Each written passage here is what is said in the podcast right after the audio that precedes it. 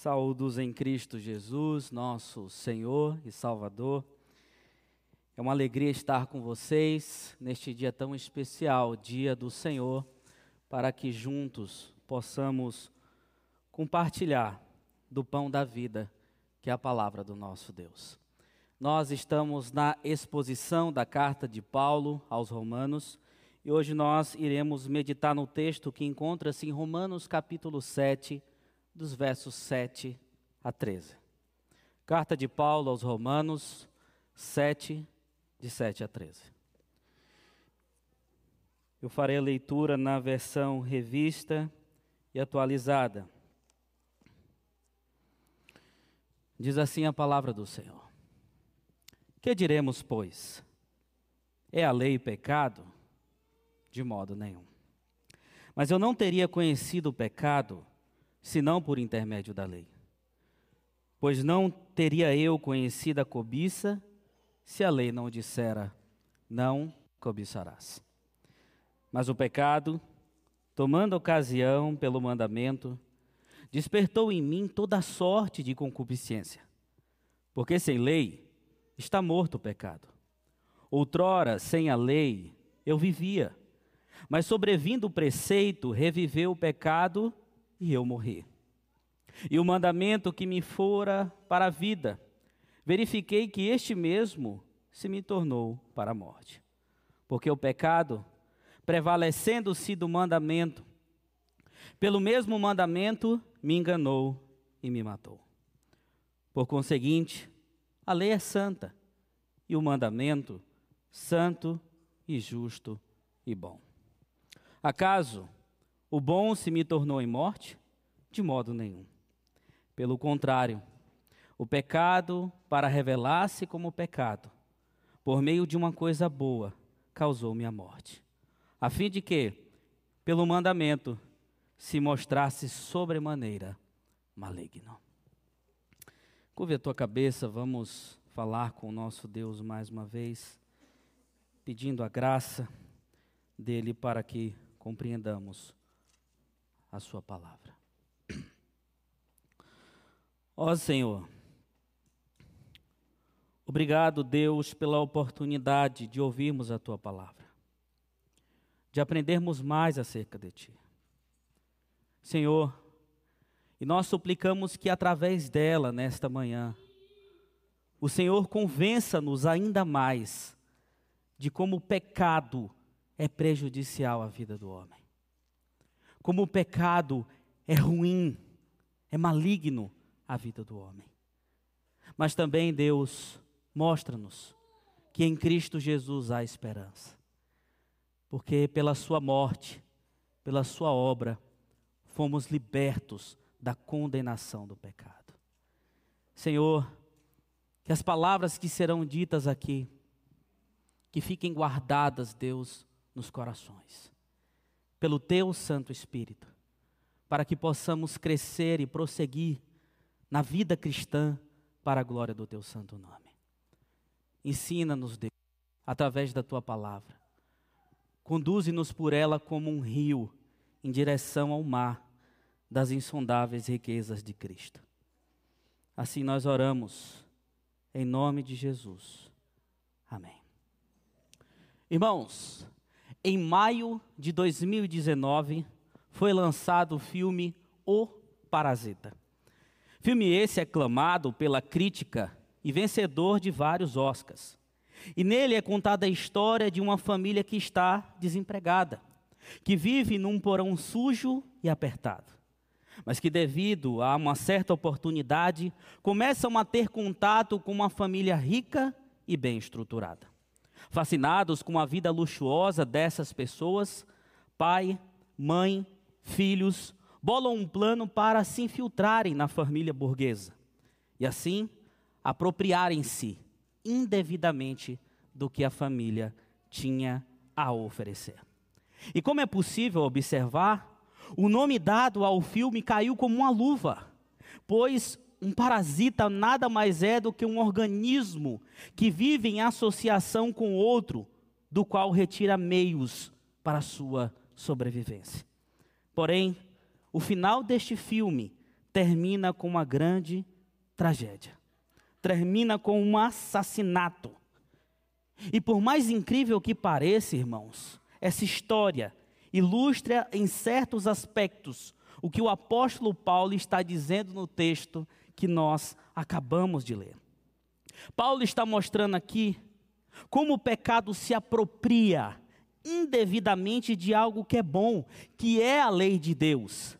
E nesta manhã, através da exposição deste texto, veremos como essa apropriação indevida tem consequências trágicas para a vida do homem.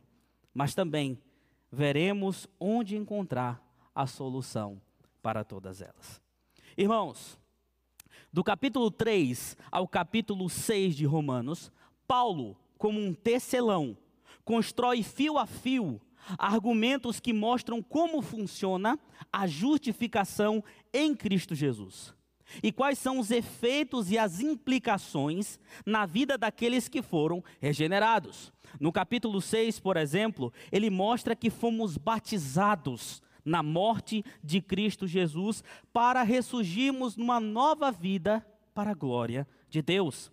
E que agora somos escravos da justiça, escravos de Cristo Jesus, ao invés de escravos do pecado. Já no capítulo 7, dos versos de 1 a 6, Paulo mostra que uma das certezas da justificação em Cristo é que fomos libertos do domínio condenatório da lei. Fomos libertos daquilo que nos prendia, daquilo que nos condenava. E Cristo, em Sua sabedoria, nos matou juntamente com Ele, nos reviveu em uma nova vida, para que podemos, possamos viver para a glória do Teu santo nome. E Paulo vai dizer que a lei, no verso 5, de alguma forma era prejudicial ao homem sem Cristo, porque frutificávamos para a morte.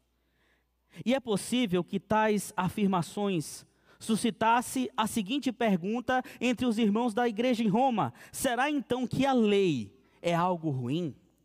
Será que a lei é algo prejudicial?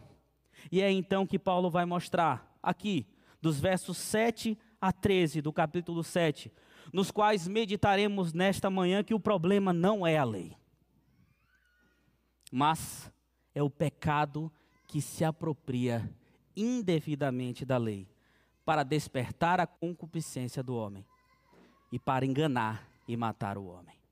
O problema não é a lei, é o pecado. E Paulo vai mostrar, em primeiro lugar, que o pecado se apropria indevidamente da lei para despertar a concupiscência do homem. Paulo começa o verso de número 7 com a seguinte pergunta: Que diremos, pois? A lei é pecado? E diante de tudo que Paulo, irmãos, já havia falado até aqui sobre a lei, a resposta mais óbvia seria sim. A lei não é algo bom, a lei é pecado. Eu imagino os judeus convertidos ouvindo tudo que Paulo disse antes, e certamente eles poderiam estar seguindo essa linha de raciocínio. Afinal, Paulo, desde o capítulo 3, havia dito que a lei foi dada para calar a boca do homem. Também disse que ninguém será justificado diante da lei, pelo conhecimento da lei. Paulo também fala que a justificação não é pela lei, a salvação não é pela lei, é feita pela fé. Paulo também continua dizendo que as promessas de Deus feitas a Abraão não foram porque Abraão cumpriu a lei, mas porque Deus colocou fé no coração de Abraão para que ele se apossasse dessas promessas e assim acreditasse para a glória de Deus. Paulo diz que a lei provoca a ira e avulta o pecado. Além disso, Paulo diz que a lei é como uma espécie de marido tirano. Diante de tudo isso, a única resposta é sim, a lei é pecado. Porém, o que nós vemos aqui é um não bem enfático. Paulo diz: de modo nenhum. A resposta pode ter surpreendido, irmãos, mas de maneira geral, não seria possível ser diferente, pois um autor bíblico inspirado pelo Santo Espírito não falaria algo contrário ao que o restante das Escrituras afirmam. Nós lemos no Salmo de número 19 que a lei do Senhor é boa, que a lei do Senhor é perfeita, que a lei do Senhor revigora a alma. Quando nós olhamos para o Salmo de número 119, nós vemos que em todo aquele salmo tão grande, só tem coisas boas acerca da lei. Por acaso então o que reflete o caráter de Deus pode ser ruim? Pode ser perverso? Certamente não. Então qual é o problema? O que faz a lei ter certos efeitos negativos sobre o homem? E aí, irmãos, que Paulo vai dizer que o grande problema é que o conhecimento da lei, aquilo que existe na, dentro do homem, aquilo que está enraizado no homem não regenerado, ele salta para fora, ele é despertado, ele sai do coração e vem à evidência. É por isso que Paulo, no restante do verso 7, diz: Mas eu não teria conhecido, eu não teria noção do que é pecado ou transgressão, senão por intermédio e antes de continuarmos, queridos, com o que está sendo desenvolvido aqui com Paulo, precisamos pontuar algumas coisas importantes. Vejam que Paulo começa a utilizar a primeira pessoa do singular a partir aqui do verso 7. Esse eu de Paulo tem sido alvo de diversas interpretações ao longo dos tempos. Para alguns intérpretes, por causa do uso da primeira pessoa e pelos verbos aqui que são utilizados em sua maioria no tempo passado, alguns acreditam que Paulo realmente está fazendo uma autobiografia, desenvolvendo aqui a partir de momentos que ele viveu no passado, na sua história. Outros sugerem que Paulo está utilizando um artifício retórico, como a diatribe, que ele usou em outros momentos aqui na carta aos Romanos. E ainda aqueles que defendem que Paulo está fazendo o uso do pecado cometido por Adão e Eva, ou se referindo ao povo que recebeu a lei no Sinai. Contudo, nenhuma dessas teorias, apesar de algumas fazerem certos sentidos, não podem ser comprovadas 100%. Mas o que fica claro aqui é que as palavras de Paulo inicialmente representam aqueles que conheciam a lei, aqueles que tinham contato com os livros de Moisés, com os preceitos, com a Torá.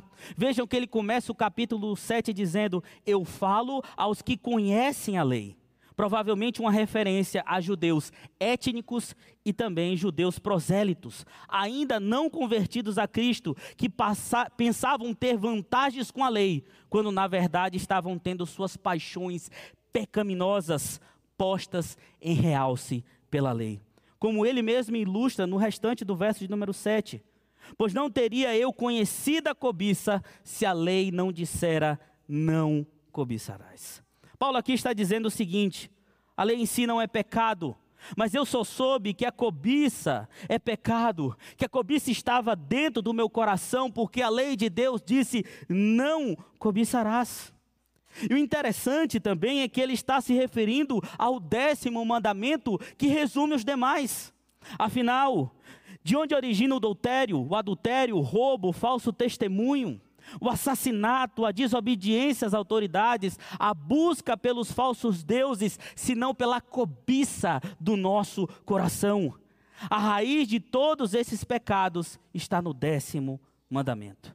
Inclusive, irmãos, vale lembrar que foi a cobiça que estragou a vida de muitos na Escritura. Homens como Adão, Sansão, Davi, Salomão.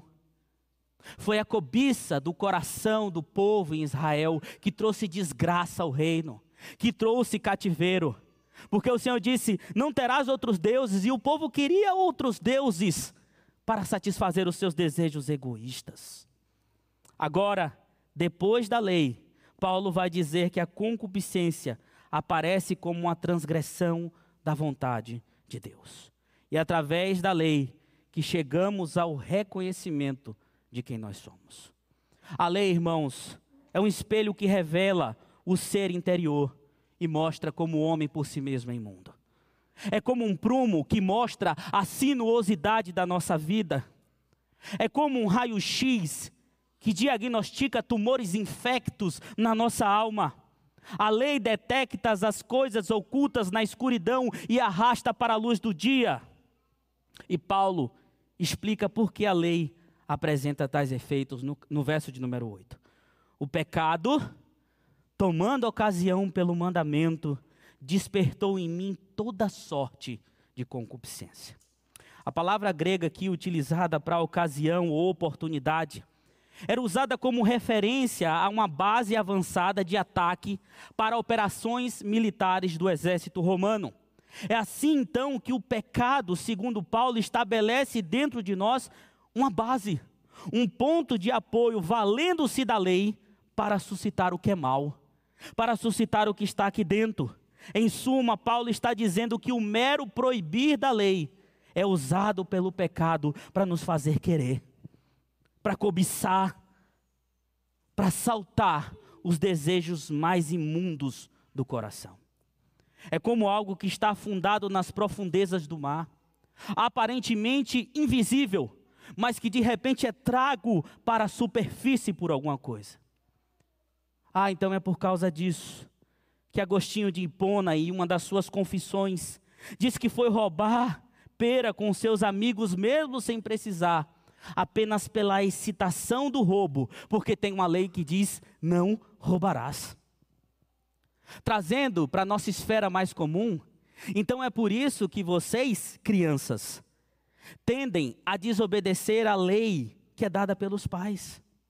Quando o papai e a mamãe diz assim, não faça, surge aquela vontade, não, eu quero fazer do meu jeito, eu quero que seja assim, insiste, insiste, mas não consegue ouvir e acatar a lei dos pais. Lá em casa eu tenho um de 11 meses, e é interessante que ele gosta de enfiar o dedo na tomada.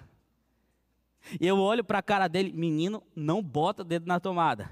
Ele vai, eu faço, menino, não faça isso. Aí ele olha para minha cara assim, e vai colocando um dedo em direção à tomada para dizer: É, eu estou te desobedecendo. Aqui quem manda sou eu.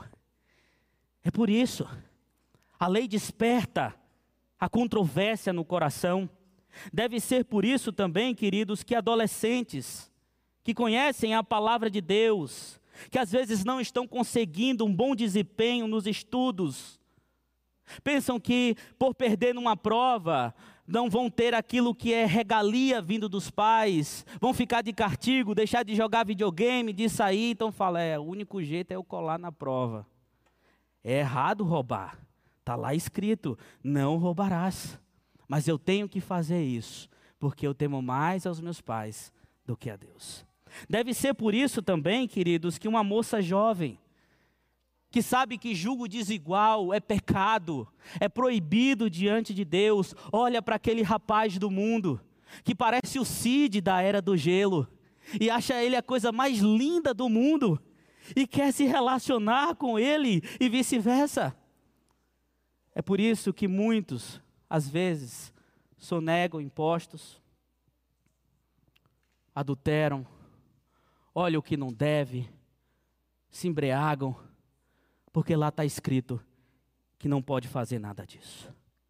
Paulo termina o verso de número 8 dizendo que sem lei está morto o pecado, ou seja, não há uma consciência clara da transgressão, já que só o conhecimento da lei põe em realce os desejos pecaminosos do homem e torna mais atraente uma natureza rebelde.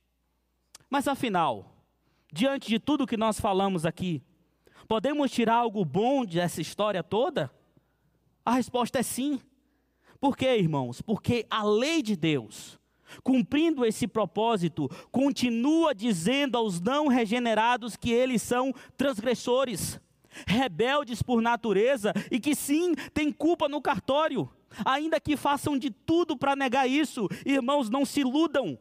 Algumas vertentes filosóficas, como o iluminismo e existencialismo, surgiram porque o homem queria liberdade plena daquilo que perturbava a sua consciência.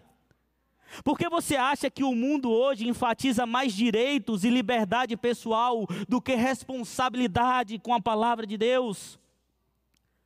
Porque acham que o mundo hoje diz que devem seguir os seus próprios direitos. Eu quero abortar uma criança. O corpo é meu, eu faço o que eu quero com ele.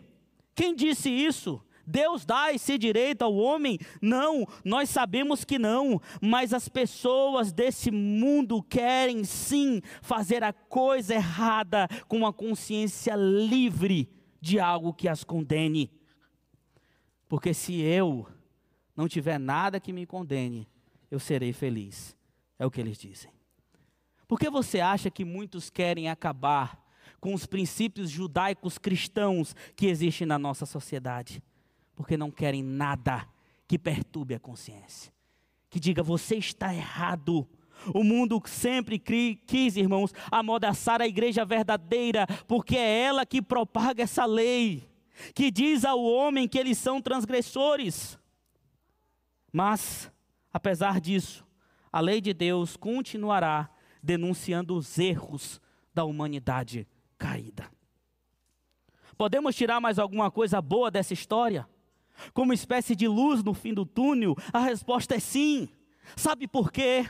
Porque ninguém jamais será salvo sem conhecer o seu pecado, primeiramente. Não é possível saber, irmãos, que precisa de uma cura sem identificar primeiro a doença. E somente a consciência de uma vida em pecado pode trazer também a consciência da necessidade de um redentor. Somente a consciência de que realmente somos falhos é que também pode trazer a consciência que precisamos de Cristo Jesus. E aí o Espírito Santo então trabalha no coração do homem, convencendo por meio desses pensamentos, das nossas falhas, mostrando então o pecado que gera inimizade contra Deus e que só a obra de Cristo Jesus, a cruz de Cristo, pode libertar o homem da condenação do pecado. Como Paulo disse em Gálatas capítulo 3, Cristo nos resgatou da maldição da lei, fazendo-se ele maldição em nosso lugar. Foi pendurado no madeiro. Em outras palavras, precisamos dessa consciência do pecado antes de conseguirmos ver a nossa necessidade da graça de Deus e a desejarmos. Mas Paulo vai adiante no texto. Ele mostra que o problema não é a lei, mas é o pecado que se apropria da lei. Em segundo lugar, para enganar e matar o homem. Paulo começa o verso de número 9, dizendo: Outrora, sem lei, eu vivia. É evidente que Paulo não está falando, irmãos, aqui de um tempo onde ele ou qualquer judeu não tinha noção da existência da lei pois a lei viera ao mundo séculos antes. Além disso, mesmo que antes do Sinai não tivesse a lei escrita, não houve um tempo sequer na humanidade que a mesma viveu sem contato com a lei de Deus. Adão, por exemplo, recebeu uma lei, um mandamento: não coma. Inclusive, concordo com o doutor Mark Jones, quando ele diz que Adão recebeu um mandamento mas quebrou todos os dez que vieram depois dele, mesmo sem saber claramente da existência deles.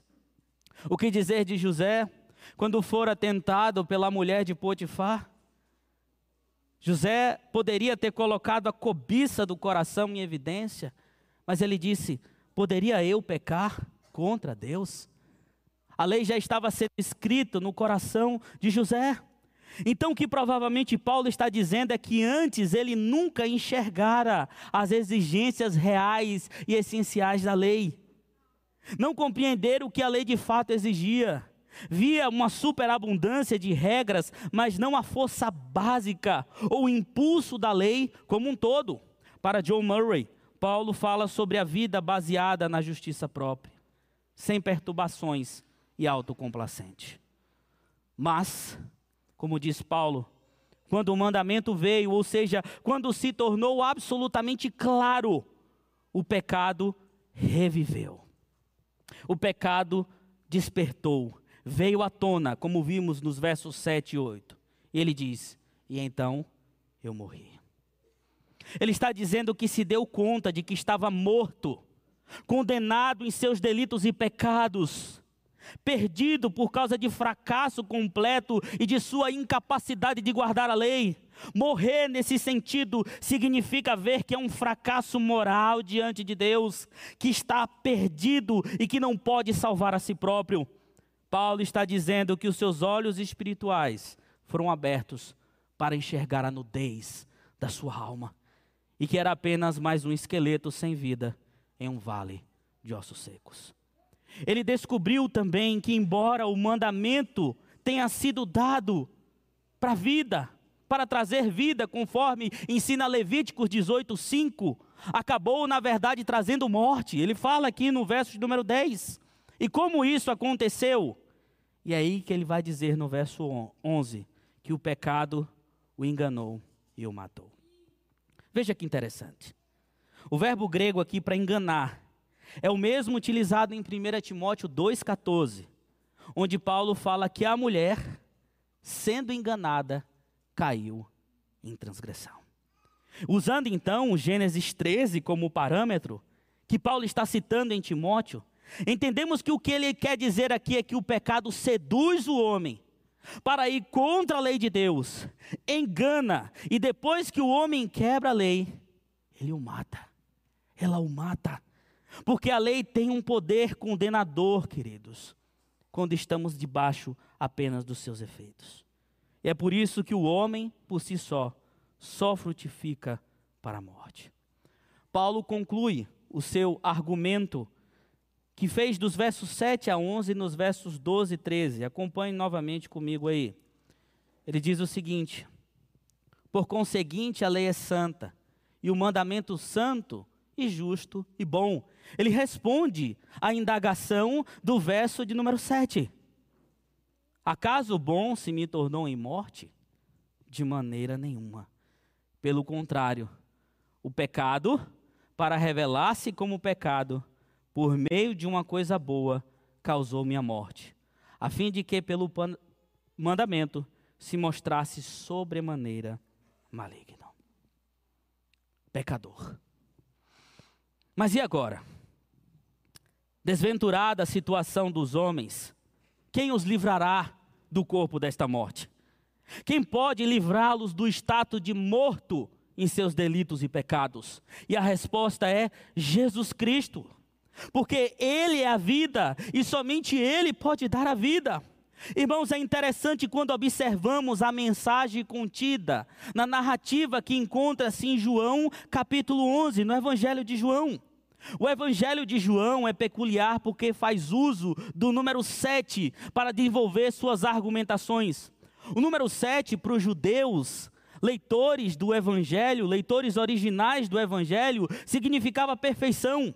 João então vai mostrar sete testemunhos que atestam Jesus como enviado de Deus, sete sermões, sete declarações de Cristo sobre si mesmo, sete referências ao Espírito Santo e sete milagres feitos por Jesus, onde o sétimo milagre é colocado como um milagre perfeito. Que apontava para a perfeição do que Cristo faria para libertar o homem da morte eterna. Nele, Jesus chora, porque sente os terríveis efeitos do pecado sobre Lázaro. Nele, Jesus diz: Eu sou a ressurreição, eu sou a vida. Quem crê em mim, ainda que morra, viverá. Nele, Jesus vai até o morto, manda retirar a pedra do túmulo, aquilo que fazia separação entre o lugar de vida e o lugar de morte, e diz a Lázaro: saia para fora. E foi isso, irmãos, isso ilustrava o que Jesus faria por nós. Isso ilustra também o que Jesus pode fazer por aqueles que estão mortos nos seus delitos e pecados. Foi Jesus na cruz do Calvário que nos deu vida que pela sua morte nos deu vida. É por isso que Paulo diz em Efésios, de número, Efésios capítulo de número 2, ele vos deu vida, estando vós mortos nos vossos delitos e pecados. Jesus sofreu o golpe condenatório da lei por nossa causa, ainda que a tivesse cumprido perfeitamente. Jesus Cristo morreu a nossa morte e é por causa disso que podemos dizer que tragada foi a morte pela vitória.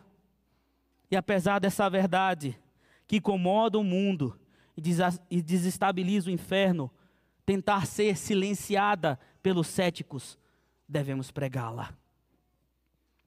Devemos propagá-la, pois somente ela é esperança para um filho não convertido. Somente ela é esperança para um pai ou uma mãe não convertidos. Para um colega de trabalho tão querido que você tem amor por ele. Para uma moça que cuida da limpeza da tua casa. Para o cliente da tua empresa ou da tua profissão cuja alma vale mais do que a ética profissional que te inibe de pregar Jesus Cristo. Para os professores do teu filho para o caixa do mercado, para o frentista. Enfim, para todos os que estão mortos em seus delitos e pecados. É como entendeu um certo professor de homilética uma vez. Um dia ele reuniu seus alunos e disse: Se preparem, porque vocês vão pregar em um lugar diferente. E eu acredito que os alunos imaginaram que ia pregar talvez numa igreja cheia, ou até mesmo em um lugar mais atraente às pessoas, ou no meio da rua, ou um auditório diferenciado. Mas eles foram surpreendidos quando chegaram a um cemitério. E o professor de homilética então pegou um por um e disse: Olhem para esses sepulcros e preguem para eles. Alguém então se levantou e disse: Por que para um sepulcro? Por que há pessoas mortas? E ele respondeu: É porque é isso que vocês devem fazer todo santo dia pregar a vida àqueles que estão mortos. Pregar Jesus Cristo àqueles que não têm vida. E é por isso também que nós, irmãos, devemos pegar essa santa mensagem, essa maravilhosa mensagem, e pregar àqueles que estão mortos em seus delitos e pecados. Não há outra esperança. Só Jesus Cristo é a esperança. Eu estou concluindo, irmãos, esta mensagem. E nós começamos a falar sobre apropriar-se indevidamente de algo, como um parasita. O pecado fez isso. Usou-se de uma coisa boa para prejudicar o próprio homem, a vida do homem, para matá-lo, para enganá-lo. Mas Jesus Cristo, ele destruiu o plano do pecado. Jesus Cristo destruiu essa trágica história. E por causa dele, hoje, aqueles que estavam mortos em seus delitos e pecados, se encontram vivos pela graça de Deus. E hoje, a lei que antes nos condenava por causa do pecado, agora é lâmpada para os nossos pés, luz para os nossos olhos. Porque quando morremos e ressuscitamos com Cristo Jesus, agora todo o nosso ser, por intermédio do Espírito, é levado a cumprir, a amar e a tentar viver pela santa lei de Deus, que é boa, perfeita e agradável. Nunca se esqueçam disso. O pecado foi astuto? O pecado é o inimigo? Sim, é verdade. Mas Cristo Jesus desfez todo o mal que o pecado fez e pode desfazer na vida daqueles que ele vai chamar pela sua graça. Que Deus nos abençoe, irmãos. E que esta palavra seja firme, forte no nosso coração, para a glória de Deus. Vamos orar mais uma vez. Ó oh Deus, obrigado pelo que fez por nós. Obrigado, Senhor, porque o pecado, a transgressão que habita sobre a humanidade, Outrora apropriou-se Deus da lei para prejudicar os homens. Mas mesmo isso acontecendo, o Senhor desfez esta maldição e nos trouxe uma nova aliança, a tua misericórdia, uma nova vida, livrou-nos da condenação do pecado. Obrigado, Senhor, por isso. Senhor, e que essa mensagem que tanto alegra o nosso coração possa também estar nos nossos lábios para pregarmos aqueles que necessitam. Senhor, tira de nós o comodismo, tira de nós tudo aquilo que inibe a nossa fala acerca de Ti. O mundo lá fora precisa do Senhor, precisa da Tua mensagem. E a Tua igreja é o arauto que prega essa esperança. Obrigado, Deus, porque a tua palavra nos mostra aquilo que foi ruim, mas nos mostra também as maravilhas do Senhor feitas por nós em Cristo Jesus. Assim nós oramos, em nome de Cristo, nosso Salvador. Amém.